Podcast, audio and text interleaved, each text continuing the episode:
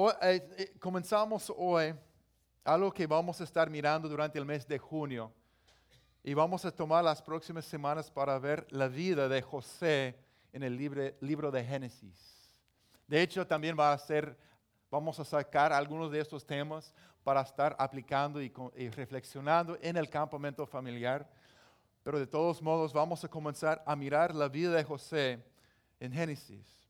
Quiero hacerles la pregunta hoy, ¿cuál es el valor de mirar la historia, las historias pasadas de, de la escritura, de cosas que pasaron a- unos miles de años atrás, de, otras culturas, de personas eh, sobre quienes Dios escogió a escribir sobre sus vidas? ¿Cuál es el valor de mirar a las historias de las personas de la Biblia?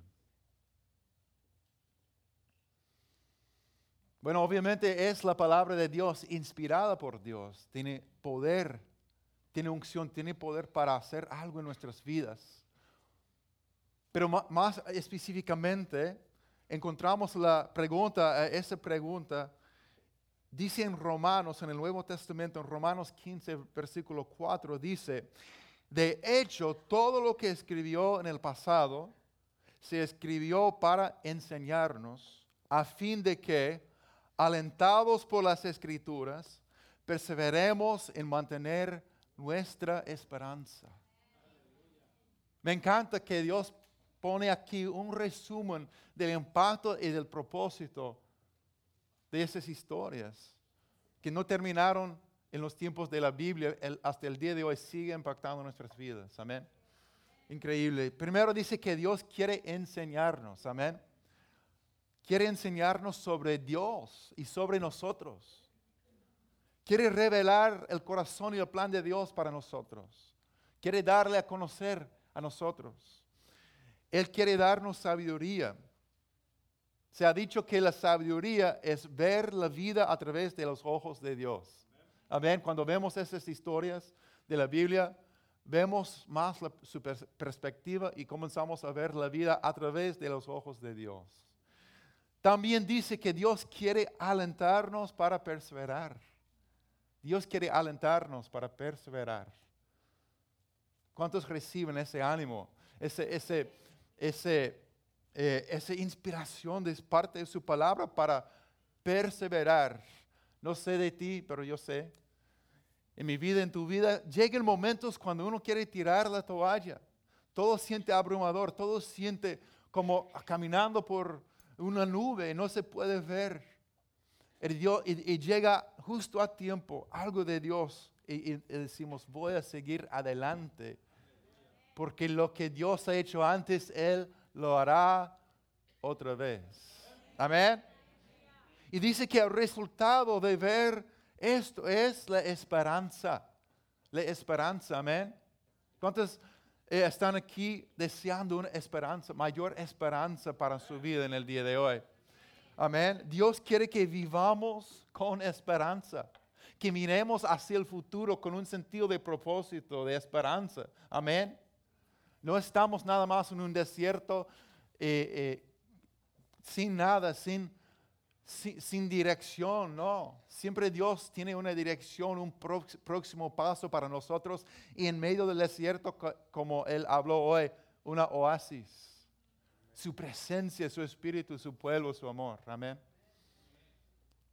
De hecho, todo lo que se escribió en el pasado se escribió para enseñarnos a fin de que, alentados por las escrituras, perseveremos en mantener nuestra esperanza. Gloria a Dios. Entonces, voy- vamos, a, eh, vamos a salir un, po- un poco más eh, equipados con, con la historia de, de cómo comenzó el pueblo de Israel. Pero voy a moverme un poco rápido ahora para dar el trasfondo, porque quiero, quiero que veamos un poco del- de la historia antes de la historia de José. Porque todos tenemos una historia, un linaje, unos antepasados que nos han impactado, nos han formado. No llegamos aquí de la nada, ¿verdad? Tenemos historia, tenemos familia, linaje. Entonces, eh, voy a hablar un momento de Abraham, Isaac y Jacob. ¿Cuántos han escuchado como Dios dice, yo soy el Dios de Abraham, de Isaac y de Jacob? En Génesis capítulo 12, Dios llamó a un hombre llamado Abraham para que dejara su tierra y la casa de su padre y se dirigiera hacia una tierra que él le mostraría. Dios hizo un pacto con él, ¿verdad? Un pacto divino para convertirlo en el padre de una gran nación y para dar a sus descendientes la tierra de Canaán. Dios le hizo una promesa y, lo repitió y lo, fortaleció con esta promesa, ese pacto una y otra vez. Y Abraham llegó a ser el padre de Isaac, ¿verdad? El hijo prometido. Isaac llegó a ser el padre de Jacob. Y dice en Génesis 37, 1, Jacob se estableció en la tierra de Canaán, donde su padre había residido como extranjero. Entonces Jacob, Jacob, ese es un nombre, un, un nombre interesante. Para entender la vida de José necesitas comprender algo de la historia de su padre Jacob y su familia. Jacob fue uno de los patriarcas elegidos por Dios para comenzar la nación de, de, de Israel, ¿verdad? De Israel. Abraham, Isaac, Jacob. Y Abraham es conocido como el padre de la fe. Aunque Dios hizo un pacto con Abraham, Isaac y Jacob, tenemos que ver esta realidad. Estos hombres estaban lejos de ser perfectos. A veces pensamos que Dios los escogió por su perfección, por su gran eh, ejemplo de su, su, vida tan ejemplar que Dios dijera, wow, ¿cómo no puedo escoger, escoger a ellos? Han llegado a este, este nivel de, de, espiritualidad que tengo que escoger a ellos. ¿Cuántos han pensado así alguna vez? Créeme, no es así. Dios nos escoge de antemano y después nos enseña a comenzar a caminar en nuestra identidad como un hijo como escogido de Dios. Y eso es lo que vamos a ver. Créanme, fueron lejos de, ser perfectos. Eran seres humanos con debilidades, defectos de carácter y también pecado, con luchas como nosotros. En la linaje familiar de Jacob vemos patrones de engaño, engaños de favoritismo, de competencia y de división. Y no en una sola generación, en más que uno. El abuelo de Jacob, Abraham, mintió acerca de su esposa, o de que su esposa era su hermana, por miedo. Isaac, el hijo que Dios prometió a Abraham y Sara, Isaac se casó con Rebeca. Isaac y Rebeca tuvieron dos hijos, Esaú y Jacob. Jacob era, el favorito de su madre Rebeca, mientras su hermano mayor, Esaú era el favorito de su padre Isaac. Tenemos un poquito de conflicto ya, ¿verdad? Y, si, si, usted ha sido el favorito o el no favorito, saben que eso puede provocar problemas, ¿sí o no? Siguiendo la iniciativa de su madre, Jacob le engañó a su padre, le robó la bendición a su hermano y luego huyó para vivir con familiares porque su hermano quería matarlo. Linda familia.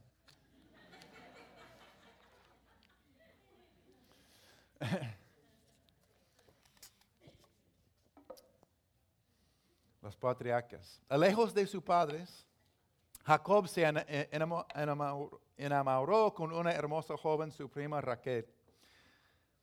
Él tuvo que trabajar siete años para ella, para recibir a ella como esposa, pero dice que le parecieron unos días porque le, la quería tanto. ¿Verdad? Sin embargo, el padre de estas muchachas lo engañó para que se casara con la hermana mayor primero. No sé cómo pasó exactamente, pero Lea se llama, la hermana mayor, antes de que eh, en, la mañana se despertaron después de la boda y, Jacob descubre que está con la hermana mayor Lea. ¿Cuántos piensan que eso es un, un verdad?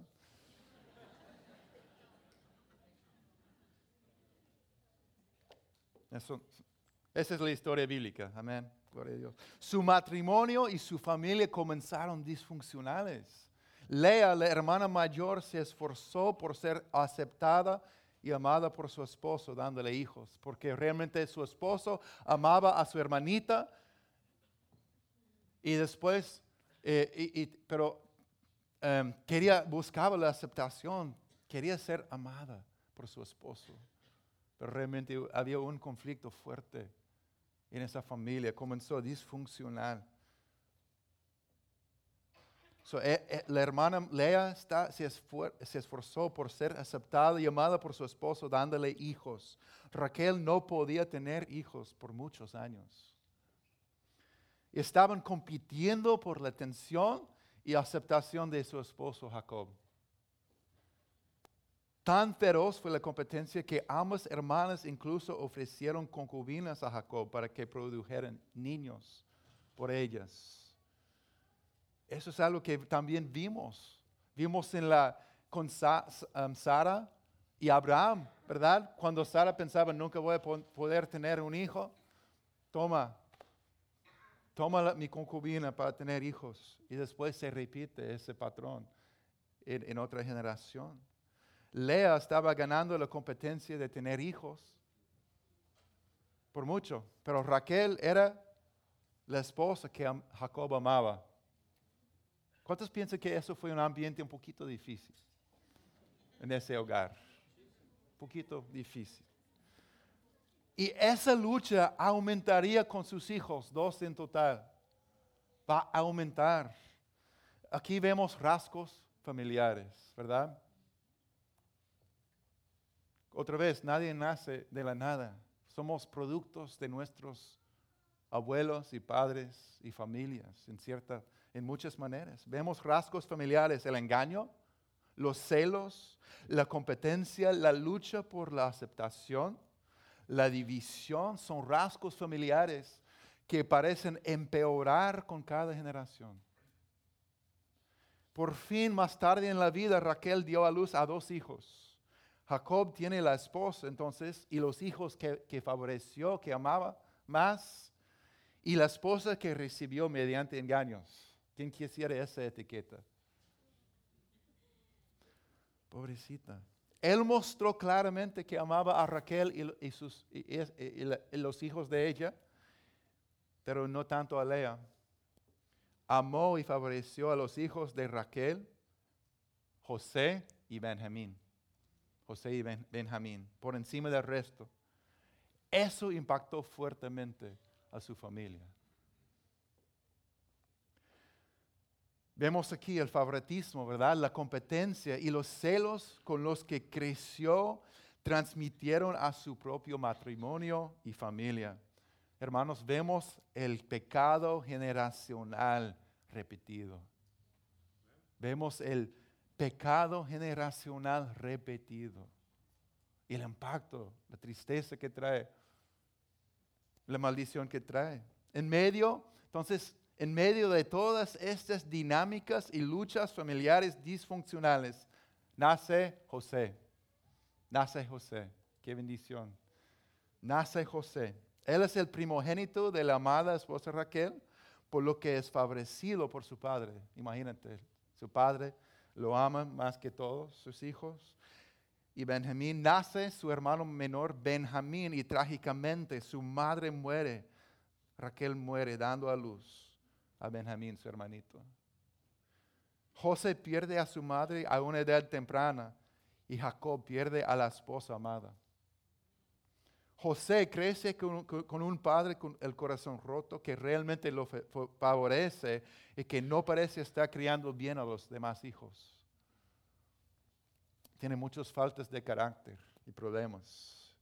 Entonces José no tiene madre, también tiene hermanos mayores que están empezando a odiarlo por celos. A través de ninguna elección o falta propia, José se encuentra en una situación familiar dolorosa y no saludable. ¿Ves? Es muy evidente. Sin embargo, sin embargo, Dios estaba con él. Dios estaba con él en medio de todo eso, en medio de toda la disfunción En medio de toda la lucha, esos, esos, rasgos familiares y tristeza y problemas que traen, Dios estaba con José de, manera especial. Y Dios ha estado contigo, amén. a pesar de todo, la verdad es que no elegimos a nuestras familias. Heredamos las elecciones de los demás antes de nosotros. Y nos encontramos en situaciones, amigo, que no podemos controlar en, nuestro, en nuestros años tempranos. Sin embargo, no somos solo víctimas de las circunstancias. Nunca solo, solamente somos víctimas de las circunstancias porque a pesar de todo Dios está ahí. Dios está ahí, aunque cuando no lo podemos ver. Yo tengo historias de mi familia antes que, yo, en, su juventud, mi abuelo decía, si hay un Dios, yo no sé si hay un Dios, pero si hay un Dios, ciertamente se ha olvidado de mí y mi familia. Porque el único que experimentó en su juventud fue, perdió su papá, un, un ataque de corazón a los 12 años, salió a trabajar. Y su mamá dijo, no, no te preocupes, todo va a estar bien. Después se casó con un borracho, un vecino que tomaba tanto que a veces se convirtió en un loco que golpeaba y golpeaba a su mamá, abusaba de sus hermanas. Mi abuelo intentó matar a su padrastro dos veces en su juventud porque la violencia llegó a ser tan fuerte. Y por eso decía, si hay un, si hay un Dios, no está pendiente de mi familia. Y a veces no vemos el resto de la historia de mi abuelo para que sepan es que llegó a ser el hombre más dulce, más, más amoroso que yo he conocido en mi vida, un héroe mío porque Cristo alcanzó a su vida. Pero vamos a, yo quiero leer algo que escribió el pastor Rick Warren. Porque a veces miramos en nuestra vida y pensamos, ¿qué pasó? ¿Cómo llegó a ser así? Y miramos nuestros, nuestros padres y nuestros abuelos y pensamos, ¿qué pasó? ¿Qué era su, su problema? ¿Por qué Dios? Ah, quiero declarar esto sobre sus vidas. Viene del segundo capítulo de Una vida con propósito, una, una pequeña parte que se llama No eres un accidente. Tal vez has venido acá en esta mañana y dices, yo no sé si mi vida realmente tiene propósito, pero yo quiero declarar sobre sus vidas esta verdad. O abren sus corazones, por favor. No eres un accidente. Tu nacimiento no fue un error o infortunio. Tu vida no es una casualidad de la naturaleza. Tus padres no te planificaron, Dios lo hizo. A Él no lo sorprendió tu nacimiento. Es más, lo estaba esperando. Mucho antes de, que fueras concebido por tus papás, fuiste diseñado en la mente de Dios. Él pensó en ti primero. No es a causa del destino, ni, ni, de la casualidad, ni de la suerte, ni tampoco es una coincidencia que en este momento instante estés respirando. Tienes vida porque Dios quiso crearte. La Biblia dice, el Señor cumplirá en mí su propósito.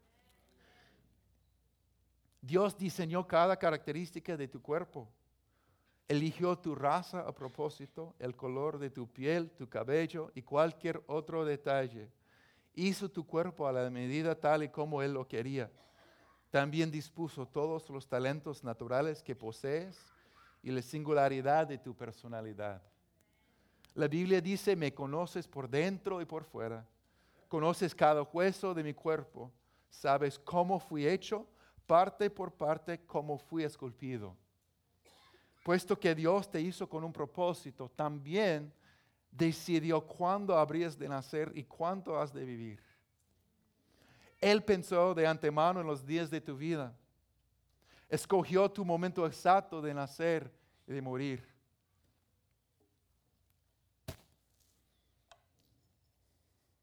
La Biblia afirma, tú viste cuando mi cuerpo fue cobrando forma en las profundidades de la tierra. Aún no había vivido un solo día cuando tú ya habías decidido cuánto tiempo viviría. Lo habías anotado en tu libro. de Salmo 139. Dios planificó también tu lugar de nacimiento y dónde vivirías para su propósito. Tu raza y nacionalidad no son un accidente. Dios no dejó nada al azar. Todo lo planificó para su propósito. Nada en tu vida es arbitrario. Todo tiene un, un propósito. Aún más impresionante es el hecho de que Dios decidió cómo nacerías. Dios planeó crearte a pesar de las circunstancias de tu nacimiento y quiénes serían tus padres.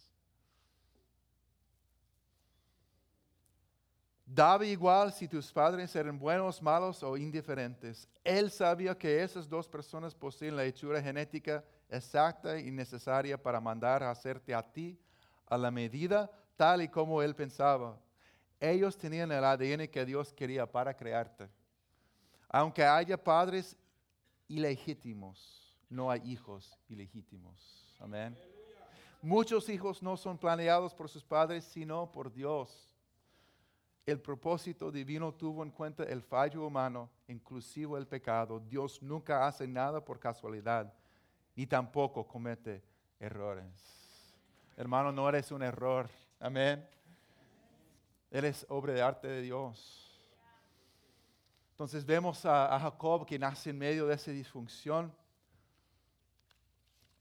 Y vamos a mirar su historia, que sin embargo Dios estaba con él Dice en Génesis 37, 2 a 4, esta es la historia de Jacob y su familia. Cuando José tenía 17 años, apacentaba el rebaño junto a sus hermanos, los hijos de Bila y Zilpa, quienes eran concubinas de su padre. El joven José solía informar a su padre de la mala fama que tenían estos hermanos suyos.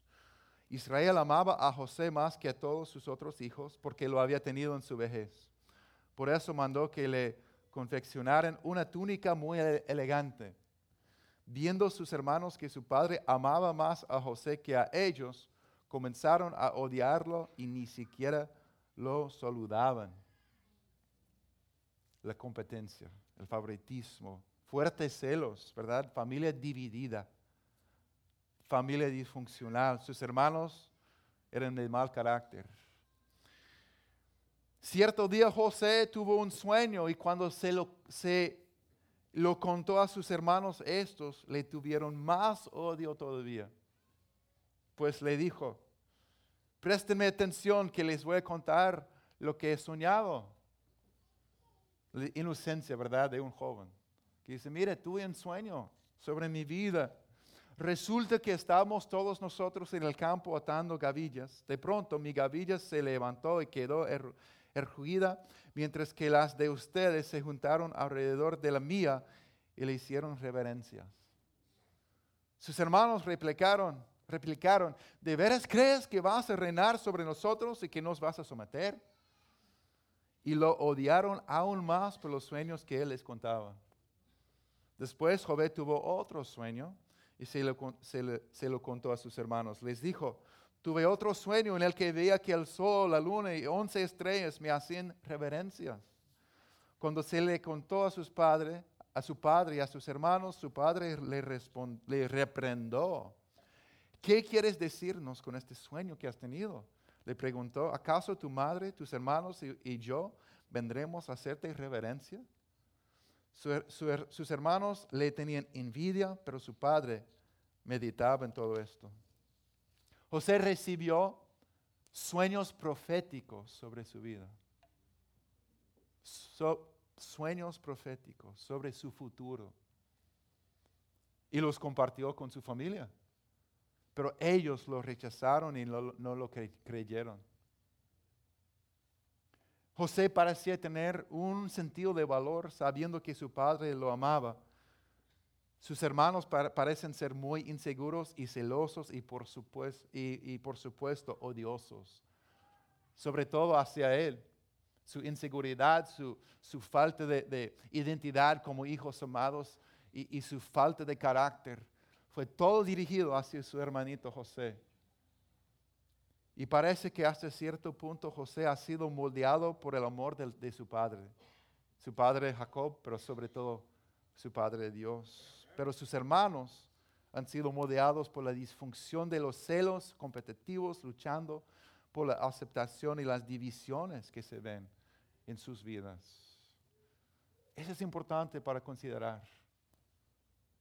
En las vidas de cada uno de nosotros, vemos por el amor, vemos por el amor del Padre o las influencias negativas que nos rodean. ¿Cuál de esas cosas nos, nos, más han, nos han moldeado?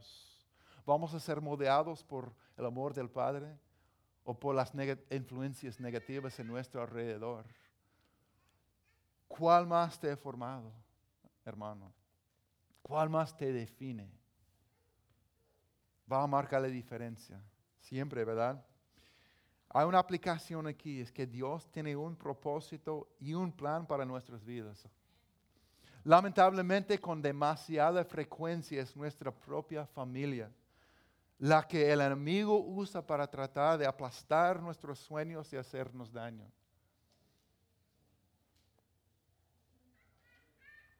No es el corazón de Dios. Dios quiere llevarnos a reconocer su mano de gracia. Si estás aquí es por su gracia, amén. A lo largo de nuestras vidas, Dios quiere que reconozcamos su mano de gracia en medio de todo. Dios quiere llevarnos a reconocer su mano de gracia. Son muchas cosas que no podemos controlar o cambiar de nuestros años tempranos. Pero Dios ha estado allí. Dios ha estado allí y cómo le respondemos a Él es vital, es la clave.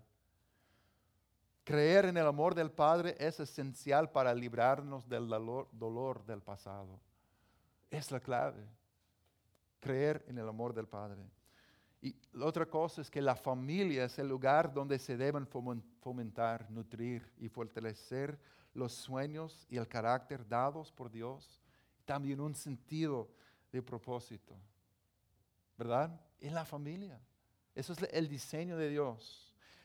A diferencia de la familia de José, como padres y como hermanos, debemos con oración ayudar a identificar y nutrir los sueños y los propósitos de Dios que Dios ha puesto en los corazones de nuestros hijos. Amén.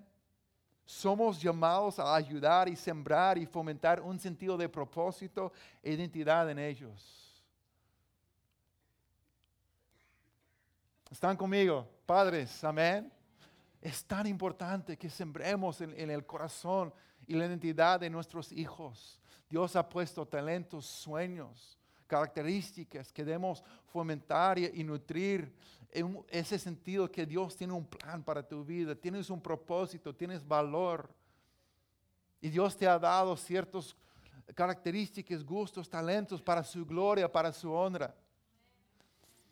Y cuando llegamos a vivir para la gloria de Dios es, bello, es hermoso. Cuando vivimos para nuestra propia gloria llega a ser muy vacío y feo. Eso yo vi claramente tengo que compartirlo porque es tan evidente. ¿Saben que Nashville, la ciudad de Nashville, es el centro de la, country music, música country, estilo country? Nashville es el centro en todo el país de country music. Imagínate cuántas personas están allí buscando ser la próxima estrella de country music. Miles y miles. Entonces estuvimos en, la conferencia con cuatro mil personas adorando a Dios. Había un ambiente tan hermoso, una belleza de la presencia de Dios. había un grupo realmente bien conocido de, dirigiendo las alabanzas, se llama Jesus Culture. Aunque son conocidos, es tan evidente que lo único que buscan es la gloria de Dios, la presencia de Dios. Había un ambiente tan hermoso y bello de los comunicadores de los adoradores, de todos, porque todos estaban allí buscando la gloria de Dios. Y una noche el jueves aprovechamos para visitar eh, un poco de la ciudad para ver, conocer, nunca había ido antes. Entonces fuimos al centro de Nashville. ¿Sabe qué se encuentra ahí? Wow, increíble. Restaurante, bar, restaurante, bar, restaurante, bar, restaurante, bar. Un montón en cada uno de esos bares hay una banda tocando música en vivo. Cientos ah, no sé cuántos, 50 tal vez, bandas tocando música en vivo, todo es country. Oh, Dios, ayúdanos. en serio. Y es un caos. La música de todos está mezclándose con toda la música ahí, es nada más un caos, hay luces por todos lados, un ambiente feo de caos. ¿Por qué? ¿Cuál es la diferencia? Personas con su talento que dio, dado por Dios, un grupo buscando la gloria de su Creador y los demás todos buscando su propia gloria. Tan diferente, fue tan impresionante para mí ver el contraste porque fuimos creados para glorificar a Dios con todo lo que somos y todo lo que tenemos. Y cuando buscamos nuestra propia gloria se convierte en un caos. Y nuestros hijos Dios les ha dado talentos y, cosas y el enemigo quiere atacar y hacer cosas contra ellos, pero Dios ha puesto sueños y talentos en su vida que nos toca sembrar y, ayudar, levantar ese sentido de propósito, porque el mundo no lo va a hacer. El enemigo viene para robar y matar y destruir. Pero Cristo quiere que su vida sea de, de una vida de abundancia, que dé gloria a Dios y ayuda a la humanidad para su honra. Amén. Ok. Creo que estamos hablando de José. Si tu hijo se llama José, también incluye a ellos. Ah, ok. Pero la familia es un ambiente donde Dios quiere formarnos y, respirar vida y esperanza en nuestros sueños y propósitos, ¿verdad? Hay una esperanza, una palabra de esperanza aquí que en tu vida, incluso, incluso si nunca tuviste una sola persona, una palabra de aliento en ningún momento o si nadie creyó en ti, Dios Padre ha estado contigo y todavía no ha terminado contigo. Amén. ¿Cuántos dicen amén?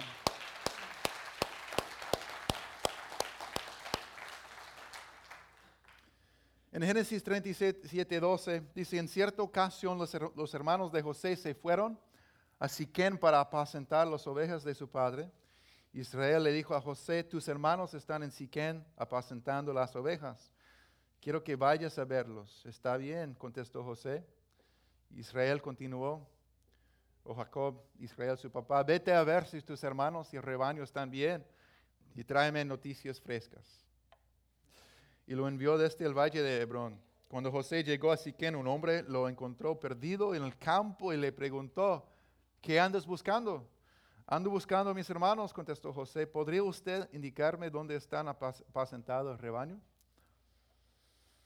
Ya se han marchado de aquí, le informó el hombre. Les oí decir que se dirigían a, a Dotán. José siguió buscando a sus hermanos y los encontró cerca de Dotán.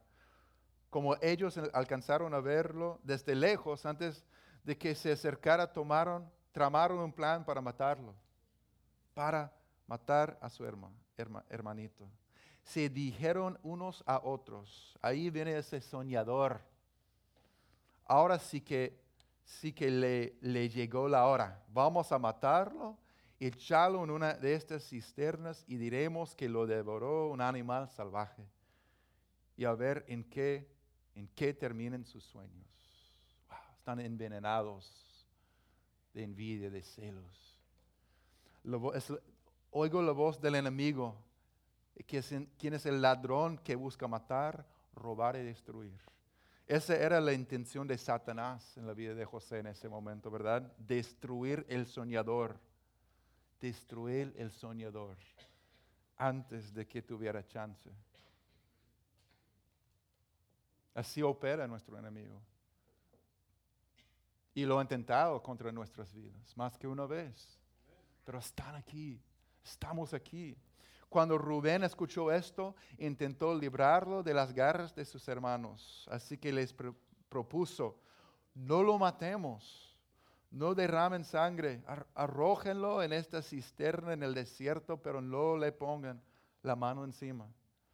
Rubén dijo esto porque su intención era rescatar a José y devolverlo a su padre. Sentía una responsabilidad con su padre. José hubiera muerto en ese momento, asesinado. Pero en la voz de Rubén, yo escucho la intervención del Señor. Una sola persona una sola persona. Susurró Dios en la situación a través de un solo hermano y preservó su vida. ¿Has visto? ¿Has visto, has reconocido los susurros de Dios? Incluso en tus días más oscuros. Amén. En ese momento cuando mi abuelo decidió ya viendo su padrastro dándole golpe tras golpe a su mamá, decidió ya, ya basta, no aguanto más y sacó su rifle que tenía. Y estaba, lo usaba todo el tiempo cazando y cosas así y, intentó matar a su padrastro, pero la única vez que pasó así no funcionó. El rifle falló de funcionar en ese momento. Para mí fue un susurro de Dios. Imagínate si mi abuelo en su juventud llegó a ser un asesino, hubiera cambiado la historia de mi familia. Yo, yo, lo sé. Fue un milagro de Dios. Fue un milagro de Dios. Fue un susurro de Dios diciendo, no, tengo un destino diferente para ti. Voy a preservar tu vida. También lo has visto en tu vida en diferentes maneras, ¿verdad? a través de tal vez una sola voz, una sola situación, una intervención o varias que has visto en tu vida, Dios diciendo, no, tengo un plan para tu vida. Cuando José llegó a donde estaban sus hermanos, le arrancaron la túnica muy elegante, lo agarraron y lo echaron en una cisterna que estaba vacía y seca.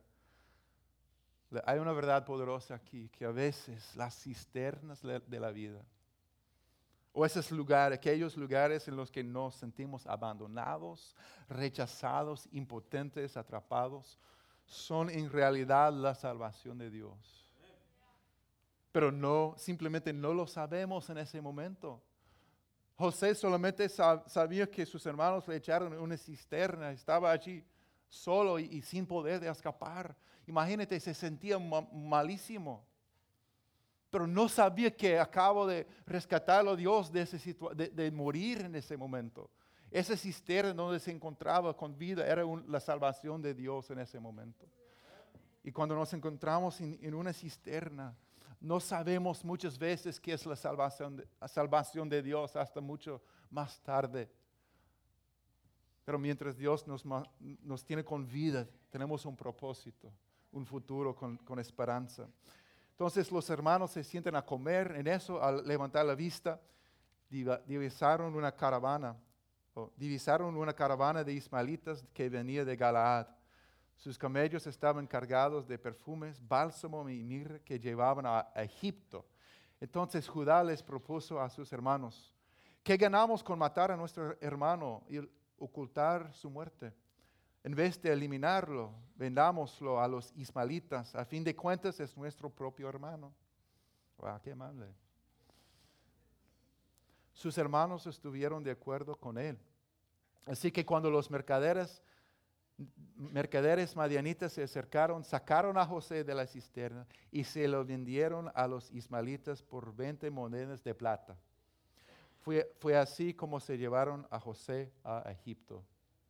Cuando Rubén volvió a la cisterna y José ya no estaba allí, se rascó las vestiduras en señal de duelo.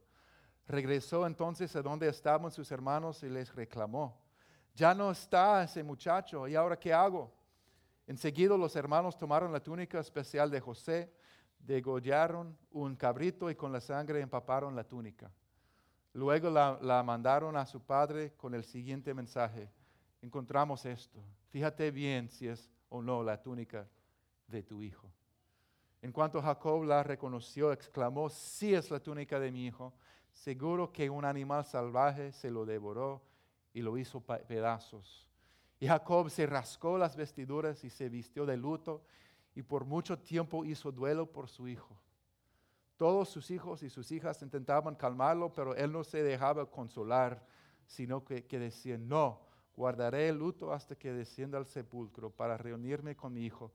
Así Jacob siguió llorando la muerte de José. En Egipto los madianitas lo vendieron a un tal Potifar, funcionario del faraón y capitán de la guardia. Aquí terminamos la historia en este momento, aunque no ha terminado. Pensando en todo esto, hermanos, cuando se compara con el plan ideal de Dios para una familia. La familia y las experiencias de José son tragedias, ¿verdad? No hay otra manera de decirlo, son tragedias. Porque la voluntad de Dios para una familia, para la familia, es un lugar de honestidad y confianza. Su familia estaba plagada de engaños, engaño tras engaño. Un lugar de unidad, pero su familia estaba llena de divisiones y competición y luchas. Dios quiere la familia que sea un lugar de apoyo, ¿verdad? Su familia fue envenenada con amargos celos. Dios quiere que la familia sea un lugar donde nuestros sueños y propósitos pueden ser nutridos. Su familia rechazó y trató de aplastar sus sueños. Dios quiere que la familia sea un lugar de aceptación. Pero José fue amado por su padre, pero fue odiado y rechazado por sus hermanos mayores. Y Dios quiere que la familia sea un lugar seguro. Para José se convirtió en un lugar de violencia, de traición. Humanamente en este momento todo parece no ser más que una triste y trágica historia de una familia disfuncional en la vida de José. Pero, pero, en medio de todo, Dios estaba allí. Dios está allí siendo fiel a esta familia a pesar de su pecado a pesar de su problema, a pesar de su función, siéndole fiel a José a pesar de lo que él sufría. Eso es la esperanza.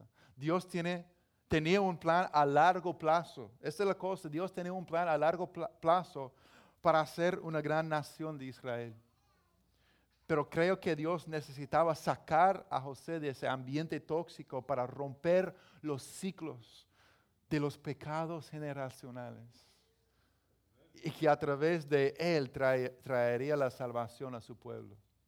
Y yo pienso que, por cierto, que a veces creo que Dios nos aleja de nuestras familias para romper ciclos de pecado y disfunción generacional y nos convertimos en personas que luego brindan ayuda, brindan incluso salvación a nuestras familias más tarde.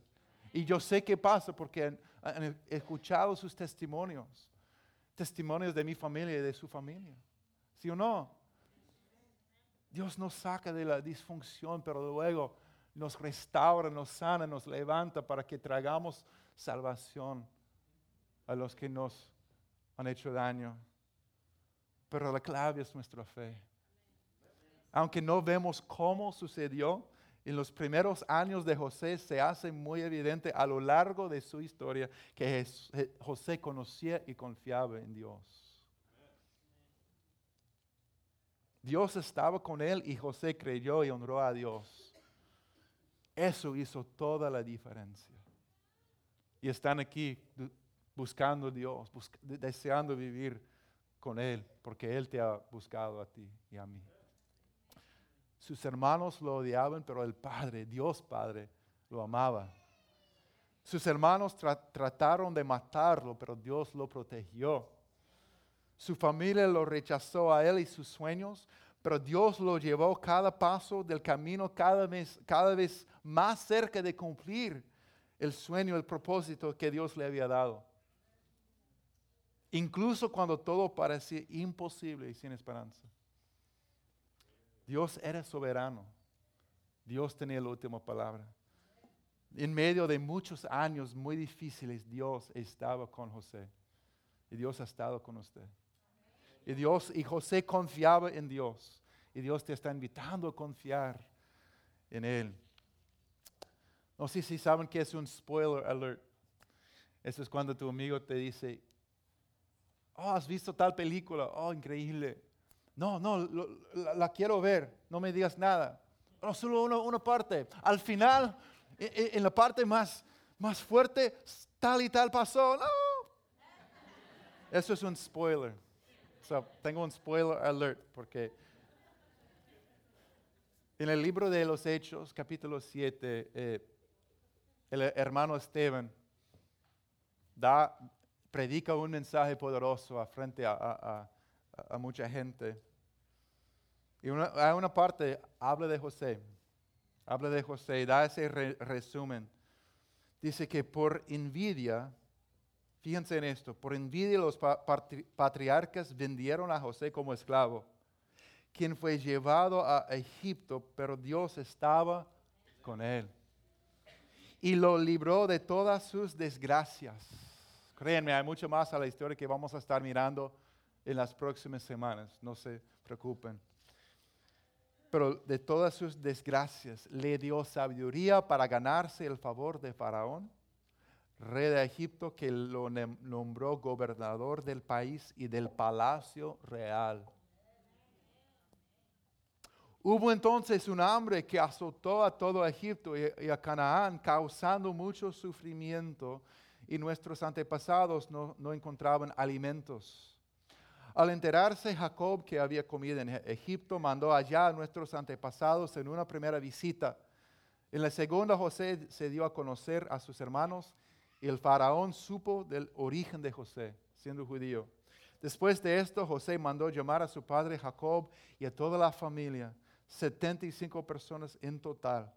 Bajó entonces Jacob a Egipto y allí murieron él y nuestros antepasados. O sea, muchos, muchos años después el sueño de José se hizo realidad. El sueño dado por Dios. Las cosas se pusieron de cabeza. ¿verdad? Se volteó la torta. Como un poderoso gobernante en Egipto, sus hermanos se inclinaron literalmente a sus pies ante ese gran gobernador, su hermano, que iban a matar, que echaron en una cisterna, que rechazaron. Literalmente se, pusieron, se inclinaron literalmente a sus pies y sus vidas estaban en sus manos. Y él tenía toda la autoridad para vengarse de ellos. Pero aquí está lo que dijo. Esto es lo que dijo José en ese momento. Dice en, Génesis 50. Luego sus hermanos se presentaron ante José, se inclinaron delante de él y le dijeron, aquí nos tienes, somos tus esclavos. Tenían mucho miedo después de todo lo que le hicieron. No tengan miedo, les contestó José, ¿puedo acaso tomar el lugar de Dios? Es verdad que ustedes pensaron hacerme mal, pero Dios transformó ese mal en bien para lograr lo que hoy estamos viendo, salvar la vida de mucha gente. Es la esperanza, amén y él la puede ver con sus ojos, con sus propios ojos. Ve la mano de Dios, la esperanza de Dios, la salvación de Dios. Y gracias a su fe. Como dice en Romanos 15, 4, otra vez, leamos juntos esa declaración. De hecho, todo lo que se escribió en el pasado se escribió para enseñarnos a fin de que, alentados por las escrituras, perseveremos en mantener nuestra esperanza. Amén. En otras palabras, esto es para nosotros. Entonces, ¿qué aprendemos acerca de Dios aquí y nuestras vidas? Hermanos, Dios es mayor y más grande que, que el pecado y las situaciones que nos rodean. Si bien podemos sufrir y sufrir mucho, nunca somos simplemente víctimas de las circunstancias. Amén. Dios puede traer triunfo de la tragedia. Dios puede traer triunfo de la tragedia. Incluso en las circunstancias más dolorosas, Dios estaba allí protegiéndote y manteniéndote con vida. Estás aquí. Era la voz que decía, no lo matemos. Era la voz. Su favor está sobre tu vida.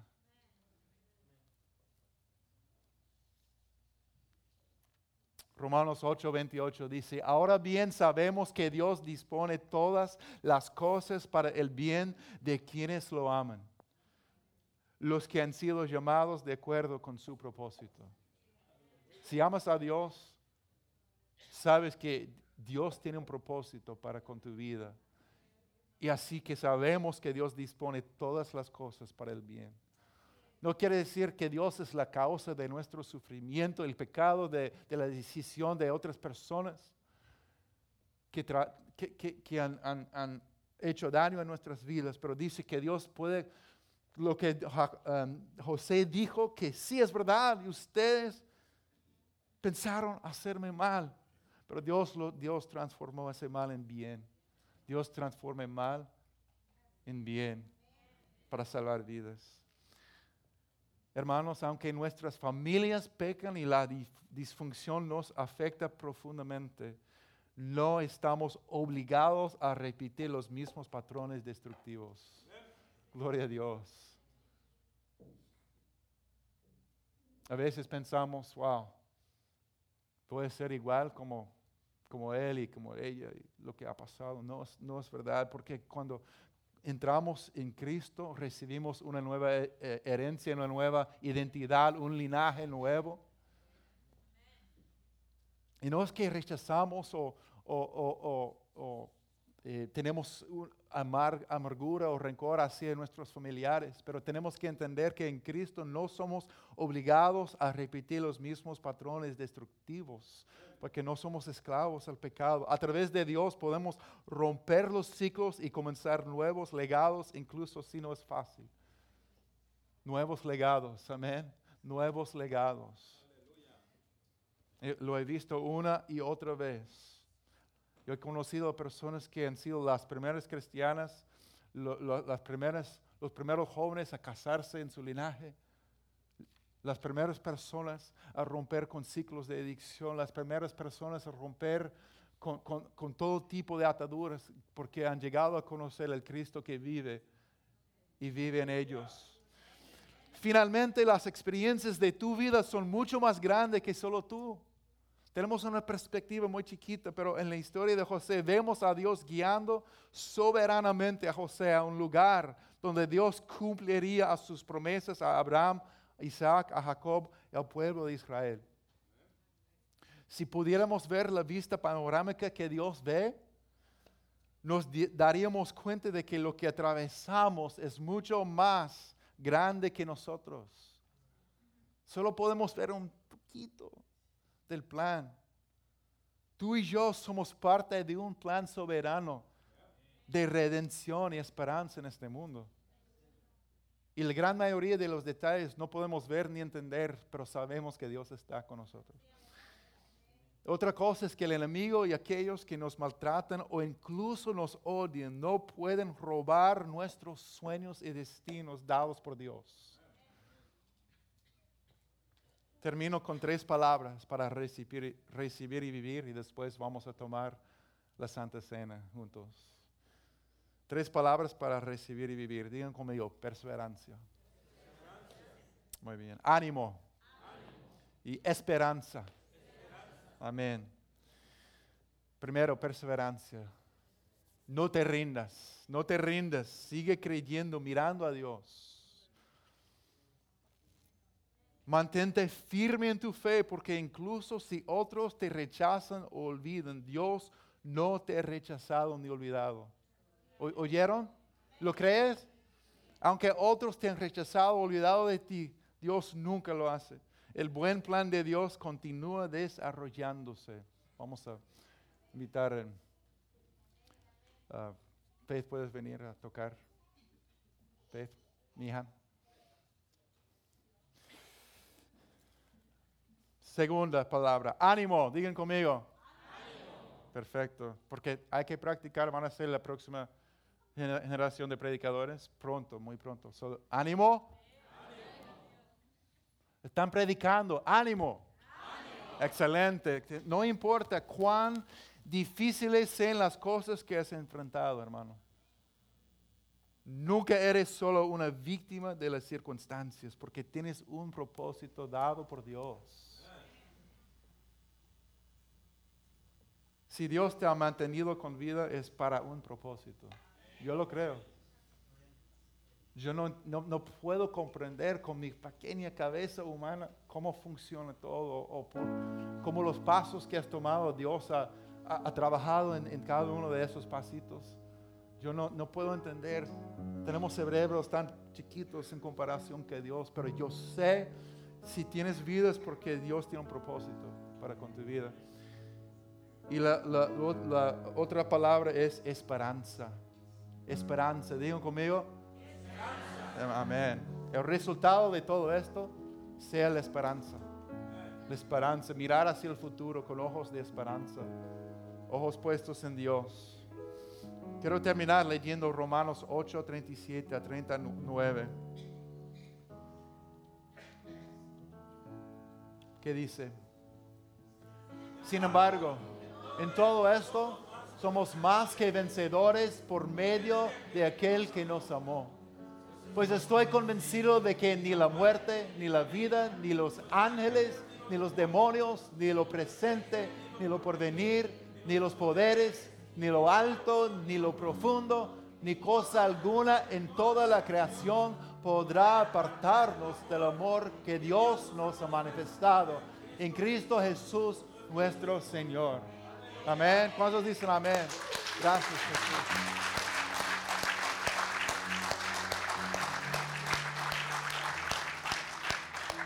Gracias. Pueden pasar. Tengo una pregunta para todos nosotros.